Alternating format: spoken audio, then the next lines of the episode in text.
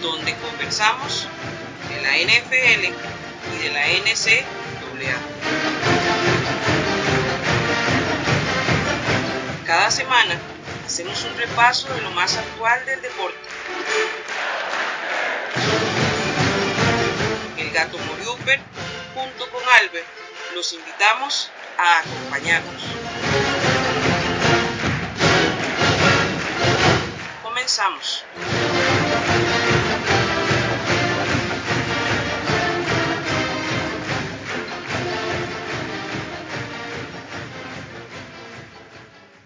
Bienvenidos mis amigos yardenos a una edición más de su podcast favorito, Yarda 506 el podcast, el único podcast que no solamente habla de la NFL, del fútbol profesional, sino que también habla de la NCAA, del college football.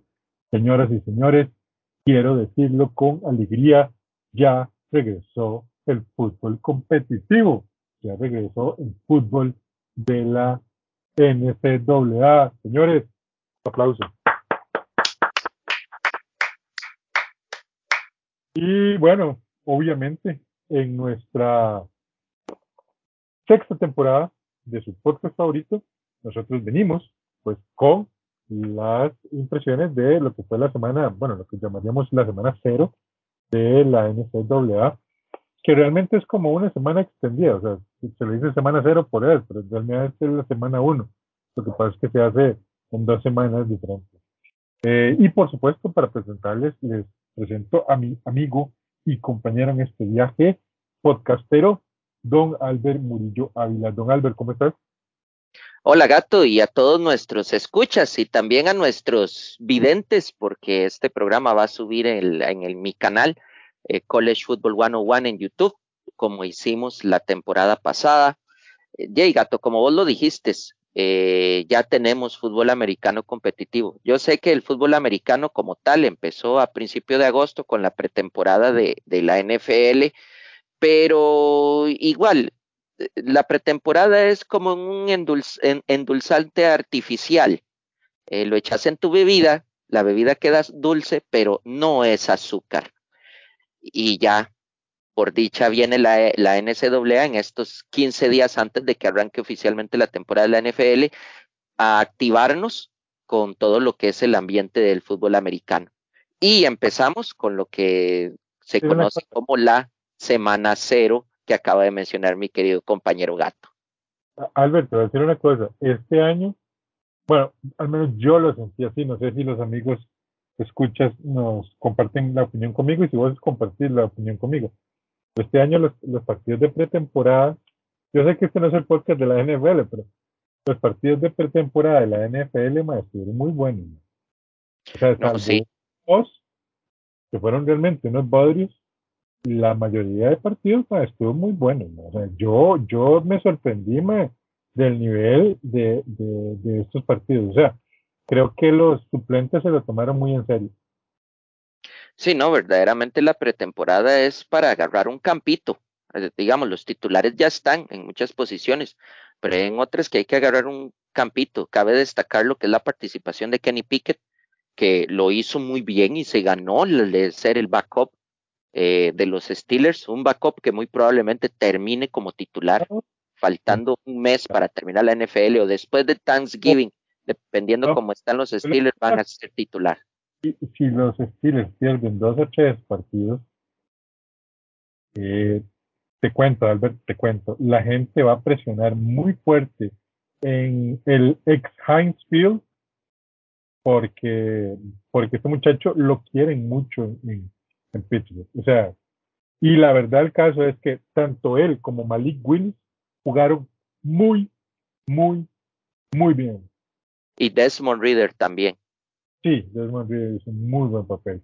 Pero bueno, nosotros venimos aquí a hablar de NCAA, vamos a hablar de NCAA y por supuesto vamos a hablar de la semana cero, una semana que eh, Albert inició muy interesante. Recordemos que hubo un partido en Dublín, en Irlanda, que fue el de los Nebraska Cornhuskers contra los Northwestern. Este, y fue un gran, gran partido y eso es con el que vamos a arrancar. Nuestro análisis de la semana cero. Albert, ¿qué me puedes decir de este partido? No, verdaderamente el, el partido Northwestern Nebraska fue un partido muy peleado.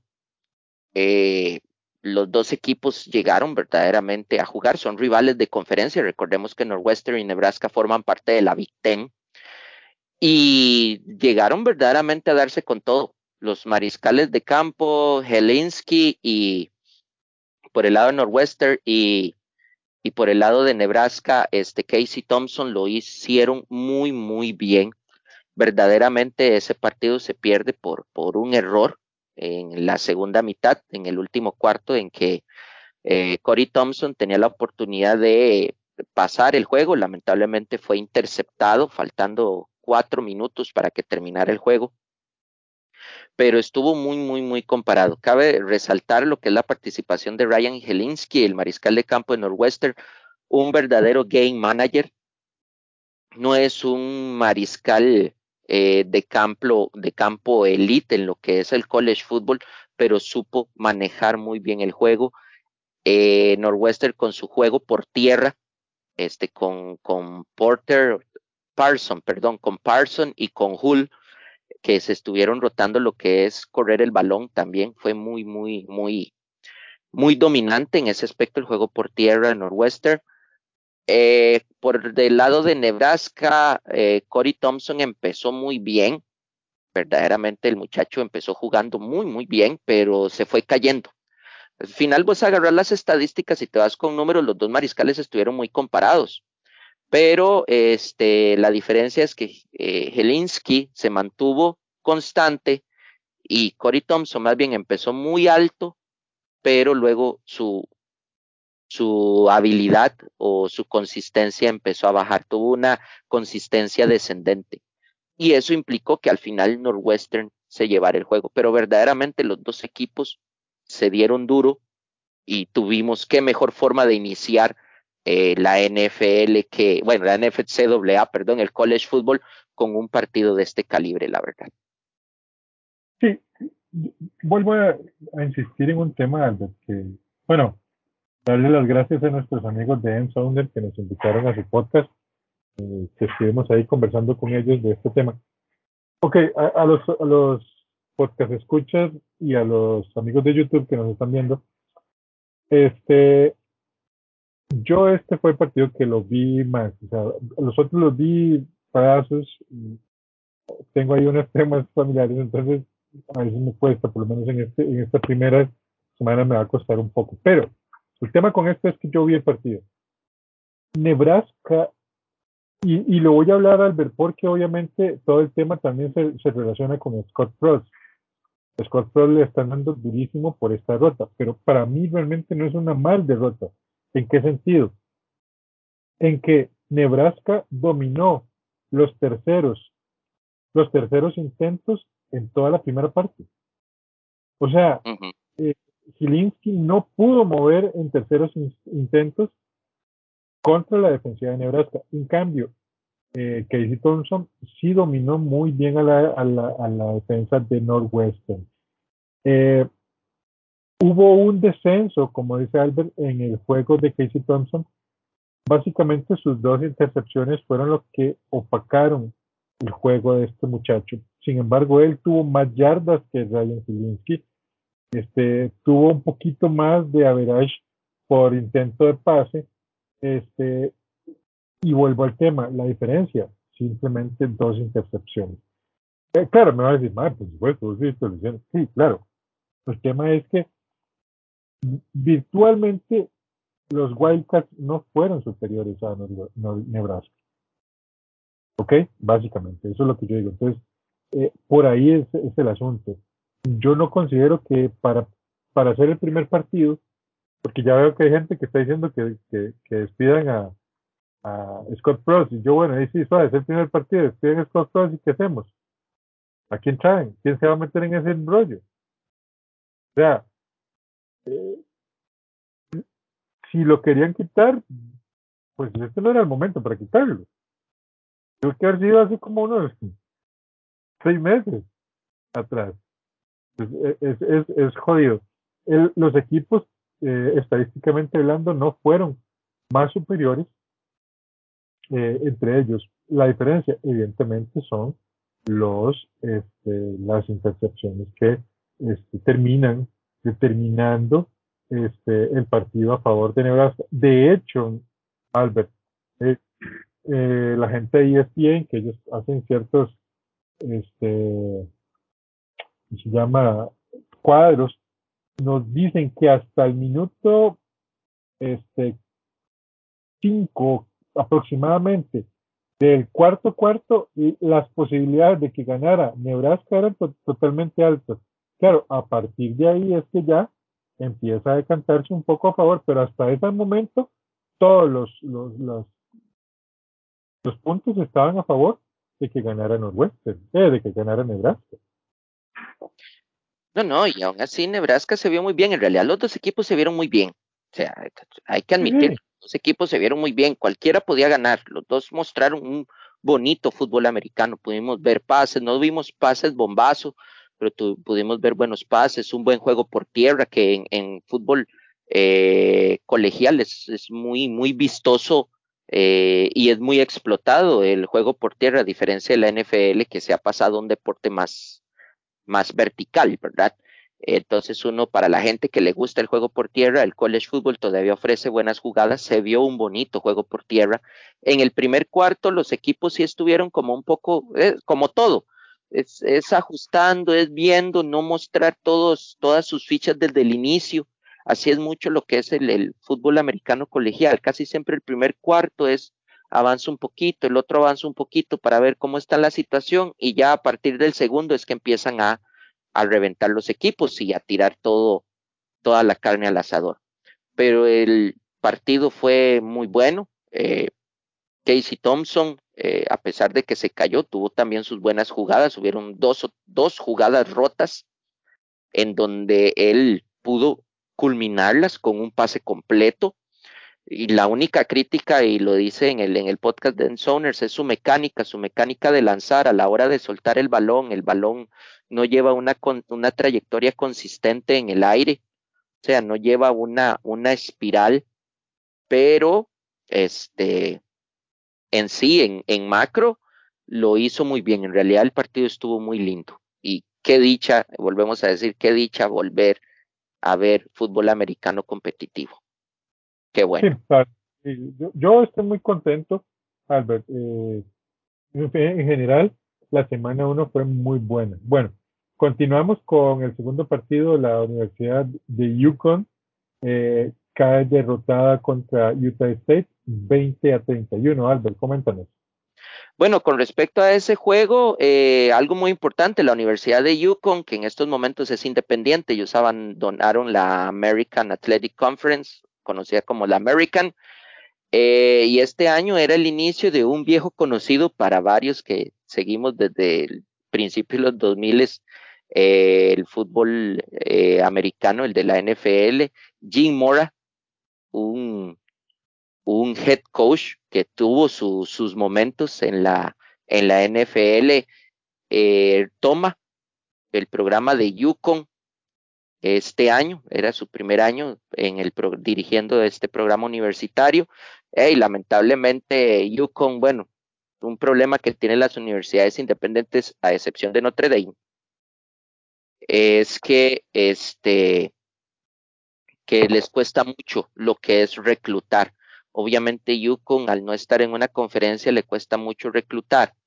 Y Utah State eh, vino a hacer un buen juego, estaban en casa, sacaron el juego 31-20, estuvieron, en realidad ellos empezaron a dominar en la segunda mitad porque la, en la primera mitad estuvieron muy comparados, tantos los dos equipos, pero al final eh, Utah State es el que se lleva la victoria. Es correcto, es correcto. Eh, retomar el tema de los quarterbacks, que el, perdón, tuve un lapsus brutus. El quarterback de Utah State, los Aggies, Logan Booner, logró 20 pases completos de 29 intentos para 281 yardas con 3 anotaciones. Y el eh, quarterback de los Yukon Huskies, Zion Turner, eh, completó 12 de 31 para 109 yardas, un touchdown y dos intercepciones. Eh, como dice Albert, la verdad el caso es que la Universidad de Yukon tiene ciertos temas. Muy probablemente esto se vaya, dependiendo de cómo se ven las cosas con el, con el MIL, se puede ir reparando ciertas cosas. Creo que por ahí hay ciertas cargas que se pueden ajustar y, si se pueden traer algunos, algunos jugadores claves, podría ser. Volvemos al tema, no es como que los, que los Aggies hayan pasado encima de los Huskies. O sea, realmente hubo un partido muy, muy competitivo. La verdad es que la diferencia la hacen, Albert, para mí, los 10 puntos que anotan en el segundo cuarto. Porque recordemos que en el segundo cuarto eh, los Aggies anotan 24 puntos sin respuesta. Pero los Huskies habían anotado 14 puntos sin respuesta en el primer cuarto. Pues quiere decir que, que esos fueron los 10 puntos que hicieron básicamente la diferencia. En el tercer cuarto no hubieron anotaciones, las defensas se pararon bien y ya para el, para el cuarto cuarto, pues este, prácticamente cada uno tuvo un touchdown. Entonces, sí. esa es la diferencia probablemente, pero son detalles. Sí, no, y además eh, vos que estás tomando el, eh, lo que es Logan, Logan Bunner, Logan Bunner prácticamente fue el que tomó las riendas. Recordemos que hace unos años el que estaba ahí era Jordan Love, que ahora está con los Packers. Eh, eh Bunner es, su juego es totalmente diferente al de Jordan Love. Y al final se vio, se vio que verdaderamente Utah State remontó ese déficit de 14 puntos y terminó llevándose el juego en casa. No hay que contener tampoco a Yukon. Tienen a una persona en los controles como es Jim Mora. Va a ver que durante la temporada va a sacar sus victorias. Y con respecto al Nil, bueno, también hay que recordar que, que Yukon eh, siempre la fuerza va a ser el baloncesto. Entonces el Nil va a ir a, a tirar más hacia armar buenos equipos de baloncesto para pelear el Final Four, pero si de esos sobrantes podemos agarrar unos cuantos jugadores para el equipo de fútbol americano colegial, pues bienvenido sea. No estaría nada mal. Bueno, continuamos con los partidos del fin de semana pasado. Wyoming cae total y completamente derrotado. 6 contra 38 puntos que anota Illinois. Don Albert, cuéntanos. Sí, no, verdaderamente eh, Wyoming, el alma mater de un tal Josh Allen, mariscal de campo titular de, de los Bills. Eh, lo comenté en el, en el podcast de Z College. Eh, Wyoming siempre ha sido un programa en lo que es en la Mountain West, siempre ha sido un programa que ha estado ahí peleándola, ha hecho unas muy buenas temporadas. Eh, casi siempre es frenado al final por Boise State, que es el que le, le, frustra muchas veces la oportunidad de ir a la final de la conferencia, pero este año va a ser un año largo, pero largo para este programa. Verdaderamente tuvieron una ofensiva decadente, solo hicieron tres puntos en el primer cuarto, tres puntos en el tercer cuarto, mientras que De Vito, el mariscal de campo de Illinois, de Illinois hizo y deshizo, anotando dos touchdowns y haciendo 194 yardas y completando 27 pases de 37. O sea, tuvo unos muy, muy buenos números. Pero igual, más que el mérito de la victoria de Illinois, es más un periodo de decadencia de la Universidad de Wyoming. Sí, sí, sí, la verdad es que no es como se llama no, no es eh, una virtud de los Fighting Illini, sino de una carencia de los Cowboys de Wyoming. Bien, continuamos, don Albert. Charlotte fue a visitar a Florida Atlantic y este y cae derrotado 43 a 13. Sí, este cabe recalcar que ese partido tenía la implicación de que el mariscal de campo de Charlotte Chris Reynolds era uno de los mariscales de campo candidatos eh, para ganar el, trofeo David O'Brien, que se da al mejor mariscal de campo del college football temporada tras temporada. El muchacho aparecía dentro de esa lista, una lista como unos 20 mariscales de campo que se esperan que estén en la pelea. Eh, yo me senté verdaderamente a ver el juego y al final, después de la primera mitad, lo dejé de, ver porque de ahí iban apenas 7 contra 26. Eh, Florida Atlantic iba ganando. Y verdaderamente este muchacho Chris Reynolds no le vi verdaderamente potencial de por qué estaba como candidato dentro de los 20 candidatos para lo que es esa presea en el fútbol americano universitario. Y al final está el reflejo en el marcador. Solo pudo hacer un touchdown nada más en el, primer cuarto y después de ahí desapareció. Tuvieron dos goles de campo en el tercero para terminar con 13 puntos, mientras que Florida Atlantic sí tuvo un juego mucho más versátil. Jugaron mucho por tierra, como les digo yo, un fuerte que tiene el college football es el juego por tierra. Florida Atlantic pudo explotar muy bien eso y al final terminaron llevándose la victoria. Es correcto, mi estimado Albert. Continuamos, continuamos. Nevada va a visitar a New Mexico State y les da una derrota a domicilio 23 a 12. Sí, verdaderamente New Mexico State es otro programa que es independiente, por ende le cuesta mucho lo que es reclutar. Eh, Nevada prácticamente con una nueva, con un nuevo sistema, ya que lo que fue su mariscal de campo estrella de años anteriores, Carson Strong, ya salió de la universidad, se graduó el año pasado. Y ahora en vez de tener un juego más vertical, que era el que tenían con, con Carson Strong, prácticamente jugaban un esquema eh, semi-pro, lo que se le llama semi-pro, donde tratan de explotar muchas jugadas que se ven en la NFL, pasaron a jugar un sistema más conocido como el run balance, donde se busca más correr el balón. Y al final les sirvió, porque terminaron llevándose una victoria tranquila contra New Mexico State. Igual el primer cuarto estuvieron 0 a 0, pero luego Nevada empezó a, carburar, aunque New Mexico State logra un, este, ¿cómo es que se llama esto? Un safety, logrando dos puntos, pero Nevada contrarresta con 17 puntos en ese segundo cuarto y al final eh, New Mexico no logró arrancar, quedándose en 12 puntos y Nevada terminó cerrando con 23. Es correcto, mi estimado amigo. Eh, algo que me llama mucho la atención, hay, muchos equipos que se llaman Aggies, ¿verdad? Sí, hay bastantes. Yo estuve buscando el significado de Aggie, es como, como una variante como de cuatrero o, sí, es como una variante de cuatrero, de esta de las gentes que acostumbran robar vacas. Entonces es, se le conoce como cuatrero, entonces Aggie va por esa línea, en ese significado pero es como un, un, término, podríamos decir, muy vulgo dentro de, del idioma inglés o dentro de esas regiones del oeste. excelente, excelente, Albert. Bueno, los North Texas Mean Green eh, visitan a UTEP Minor y los derrotan 31 a 13. Para los que son cabalísticos, al revés y al derecho. Exactamente, tanto North Texas como UTEP eh, son universidades que están en la USA Conference, es una de las conferencias pequeñas dentro del, bueno, dentro de lo que conocemos como Grupo Five.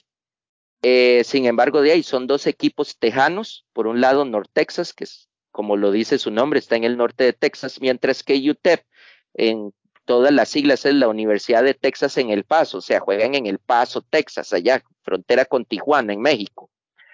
Entonces era prácticamente eh, un duelo entre el norte y el sur, y en esta ocasión North Texas se lleva la victoria con un juego igual, con un juego más que todo dominante en lo que fue por tierra, y de ahí logran llevarse ese juego cabalístico, como dijo mi buen amigo Walter, y se prevé que verdaderamente North Texas con este triunfo tenga una muy buena temporada. Ojalá que sí, ojalá que sí, mi estimado amigo. Vamos a ver porque está empezando la temporada y hay mucho que ver. Y por último, Albert, entre los partidos que destacamos la semana pasada, este, pues está la visita de los Vanderbilt Commodores a lo que era los Hawaii Rainbow Warriors y este pues Vanderbilt prácticamente eh, hizo mesa gallega derrotando a Hawaii 63 a 10. Ese es un, reflejo de la decadencia en que está el programa de Hawái.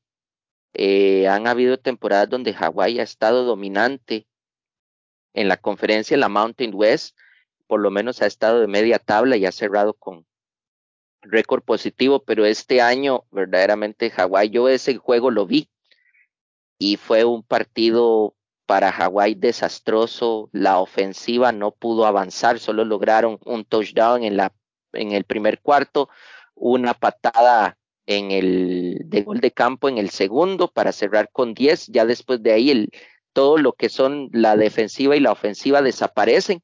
E inclusive cerrando el, el, la primera mitad estaba el partido comparado, estaban 21 a 10 que verdaderamente en el fútbol americano no es una ventaja muy holgada. Pero luego eh, Vanderbilt tuvo 35 puntos sin respuesta en el tercer cuarto y prácticamente ya en el cuarto cuarto tiran como el tercer equipo y anotan un touchdown más y Hawaii nunca despertó. Cabe recalcar que Vanderbilt es de la conferencia del Southeastern Conference, la famosa SEC, donde juega Alabama y Georgia y Florida y todos los pesos completos de, del fútbol americano colegial, o por lo menos una gran parte de.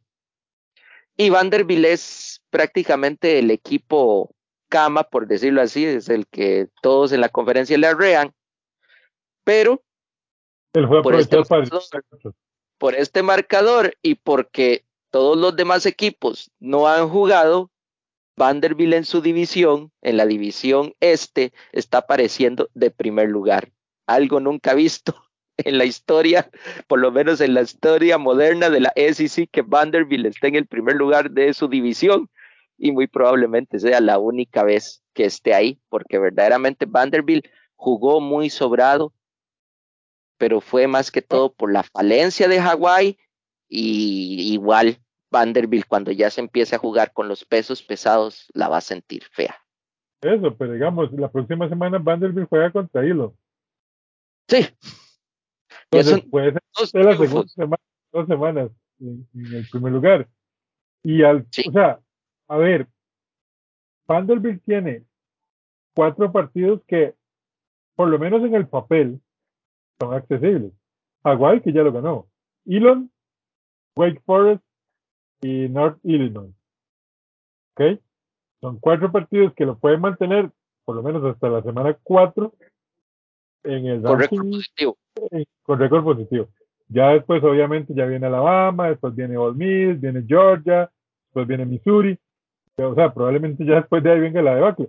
Pero ojo, que, que viéndolo así, Albert, puede que si se esfuerzan un poquito, puede que terminen con récord positivo, por lo menos empatados. Porque vea, después sigue Alabama, Ole Miss, Georgia. Digamos que le haga un buen partido a Missouri. No, Missouri lo podría ganar. Por eso. South Carolina es otro que puede ganar. Kentucky, un saludo para mi estimado amigo Edwin. No, Edwin es de Kansas, no Kentucky. Perdón, Kansas. Bueno, ok, pero igual saludo para mi amigo. O sea, al final creo que está accesible, por lo menos, si no quedar de los primeros, obviamente, pues no lo va a quedar, pero sí por lo menos este quedar con un récord positivo. Ojo, cuidado.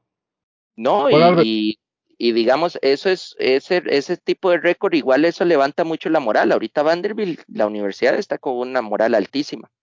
Y vos sabes que la moral tiene mucho en juego.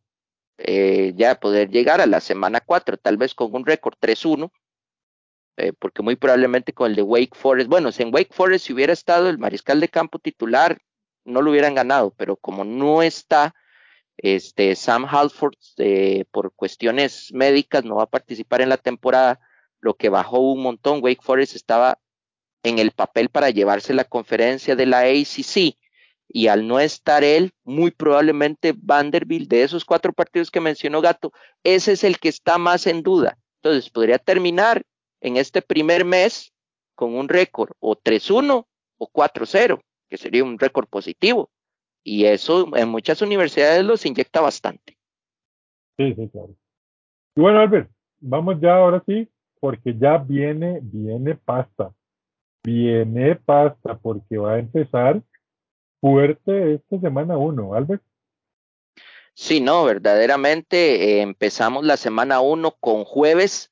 La Universidad de West Virginia se va a encontrar contra la Universidad de Pittsburgh, de donde salió el que mencionamos anteriormente, Kenny Pickett, conocido como, como el, el Backyard Brawl. Eh, recordemos que en Estados Unidos hay mucha historia y, y entre los estados se llevan, como podríamos decir, su, su lijita. En el caso de Pittsburgh es de la Universidad de Pensilvania, es, digo, está en la Universidad de Pittsburgh, está en el estado de Pensilvania, West Virginia, obviamente en el estado de West Virginia.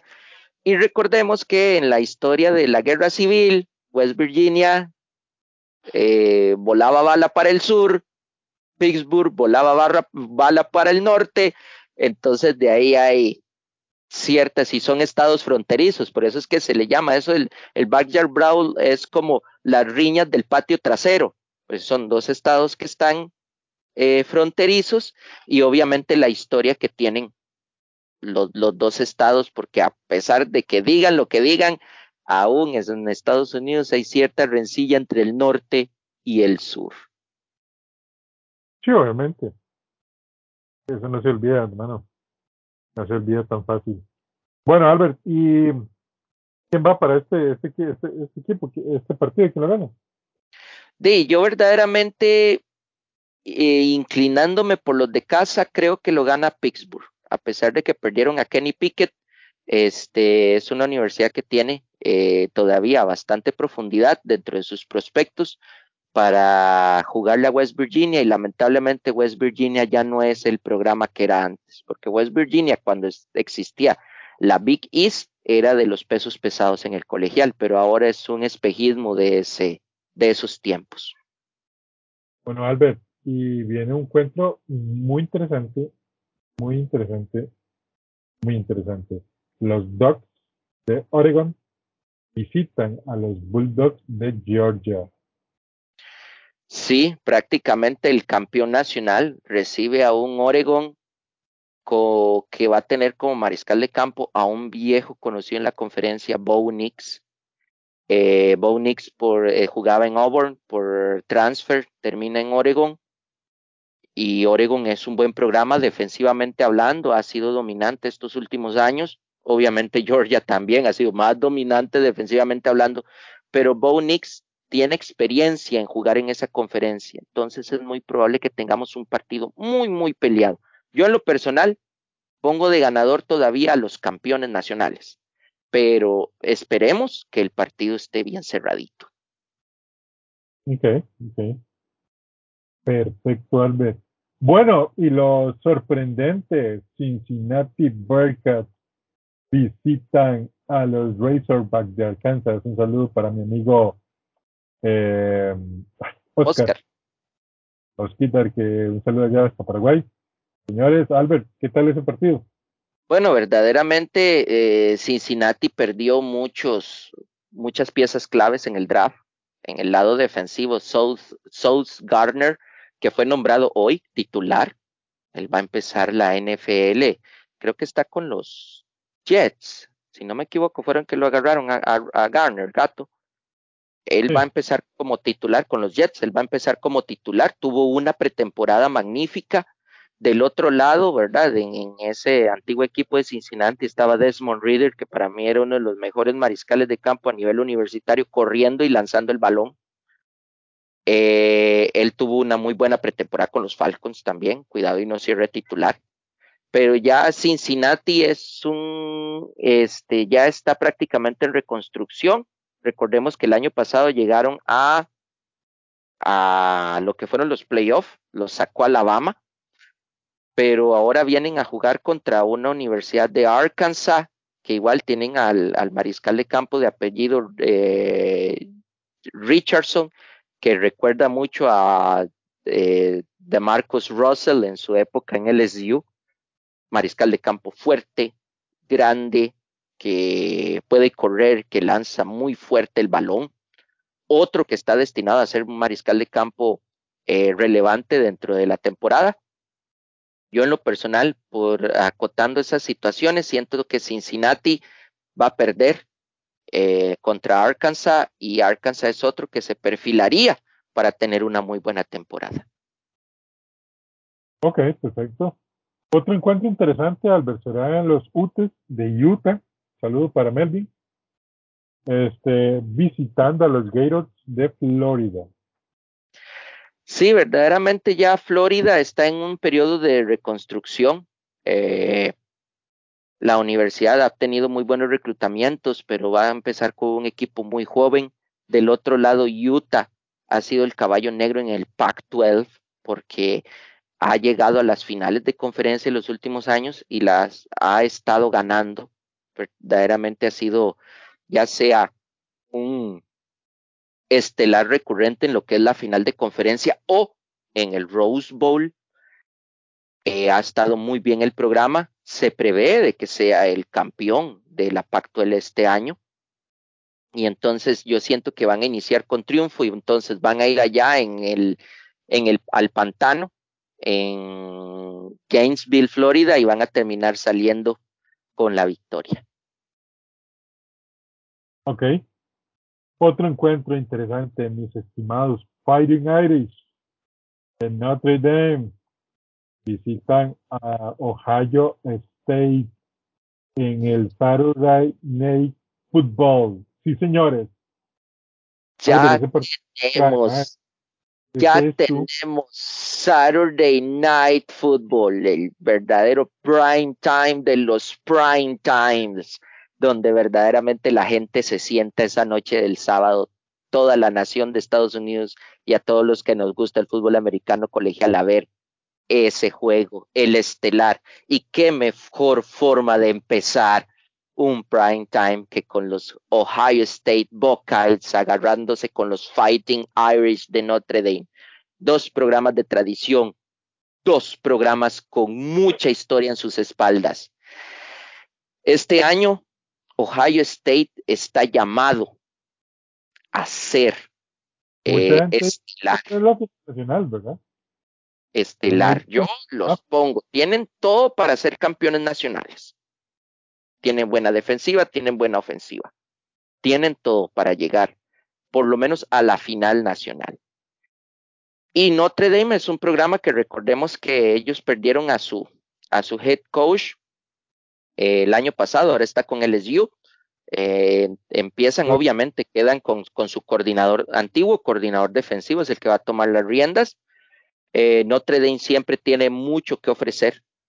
Yo considero que este partido va a estar muy peleado, es el estelar. Y siento que es también la, prueba de juego de Ohio State. Ohio State muy probablemente lo va a ganar, pero hay que ver cómo lo gana y si lo gana, no lo veo ganando más allá de 10 puntos. Va a ganar los Fighting Irish. Y no y lo pierde. Van a ganar los Fighting Irish. Van a ganar los Fighting Irish. Claro, esto no quiere decir que los Fighting Irish a partir de ahí vayan a hacer una gran temporada. Creo que está haciendo una temporada irregular. De hecho, es muy probable que este partido lo ganen así como solamente como para hacerle el daño a Ohio State, o sea, simplemente. digo, yo soy muy fan de, de Notre Dame y me encantaría que llegaran a las finales nacionales y todo, pero también hay que ser un poco, digamos, si es la palabra realista, no me gusta tanto.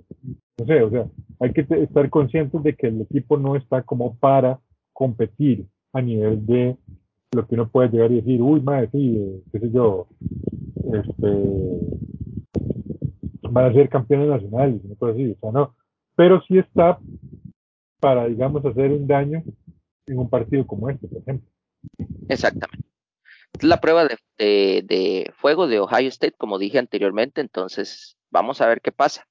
Y Gato, ya para cerrar, eh, tenemos eh, fútbol americano el lunes, el primer partido, el primer Monday Night Football no oficial. Patrocinado por la NCAA patrocinado por la NCAA, en donde la Universidad de Clemson, la vieja conocida Universidad de Clemson, se va a enfrentar contra Georgia Tech. Eh, yo en lo personal eh, siento yo que Clemson no es el programa que era. Sin embargo, va a ganarle a Georgia Tech porque Georgia Tech no tiene eh, todavía madera suficiente para hacerle mella a Clemson, pero vamos a ver qué pasa en la temporada con Clemson este año. Va a ganar Clemson, pero eso no les va a asegurar a llegar a, a ser titulares o a ser trascendentales en su conferencia, en la ACC, y mucho menos llegar a los playoffs a nivel nacional. Sí, mira, o sea, ojo, y este es otro, este es otro partido, Albert, que es muy parecido a lo que acabo de decir. O sea, Georgia Tech fácilmente le podría ganarle a Clemson. Más por hacer un daño que porque a lo mejor Georgia Tech tenga una muy buena temporada a largo plazo. me explico? O sea, son esos partidos en que usted dice, madre, mm, qué difícil, porque son esos partidos que usted va puede perder eh, y le puede pasar como el año pasado le pasó a los Fighting Irish. Recuerden que el único partido que perdieron los Fighting Irish fueron contra los Bearcats. Ajá.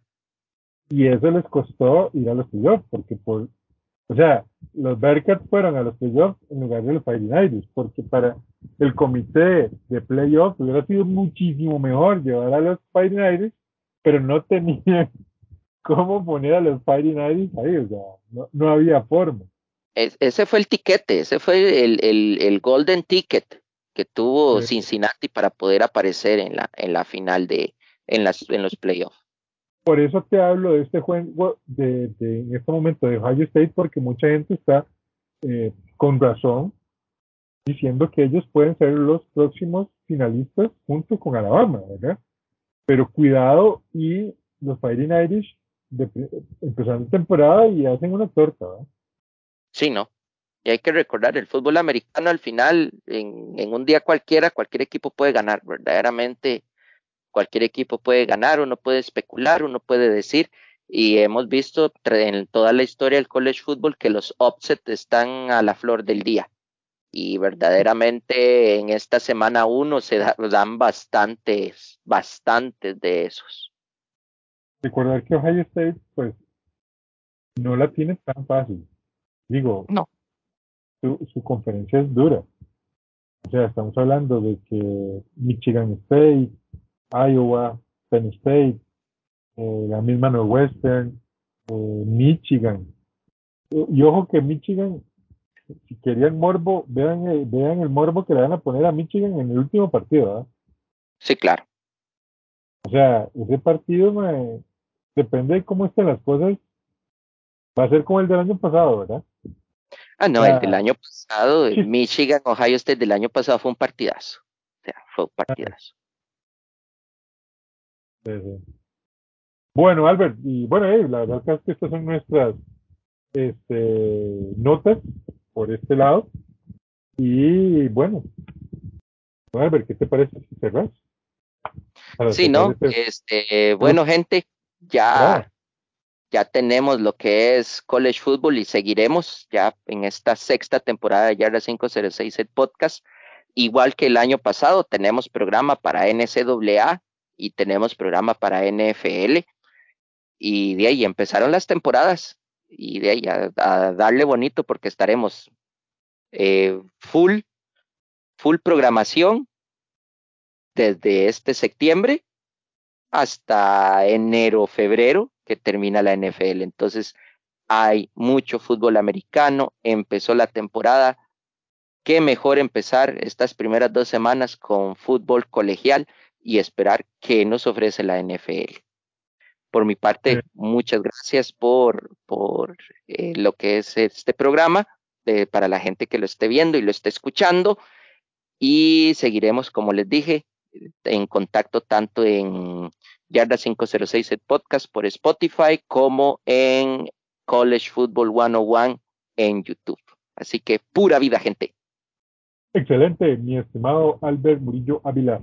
Señores, muchas gracias por escucharnos, muchas gracias por vernos. La verdad es que lo hacemos con mucho cariño y con mucho amor, porque hablamos del deporte que nos fascina, que nos encanta, que es el fútbol americano, señores y señores. Tenemos temporada y hay mucho. Y esto viene, señores, aquí, miren, a la vena. Señores, nos estamos viendo y escuchando la próxima semana. Y para los que escuchan el podcast, pues mañana sale la edición de la NFL. Y bueno, muchas gracias. Chao. Bye.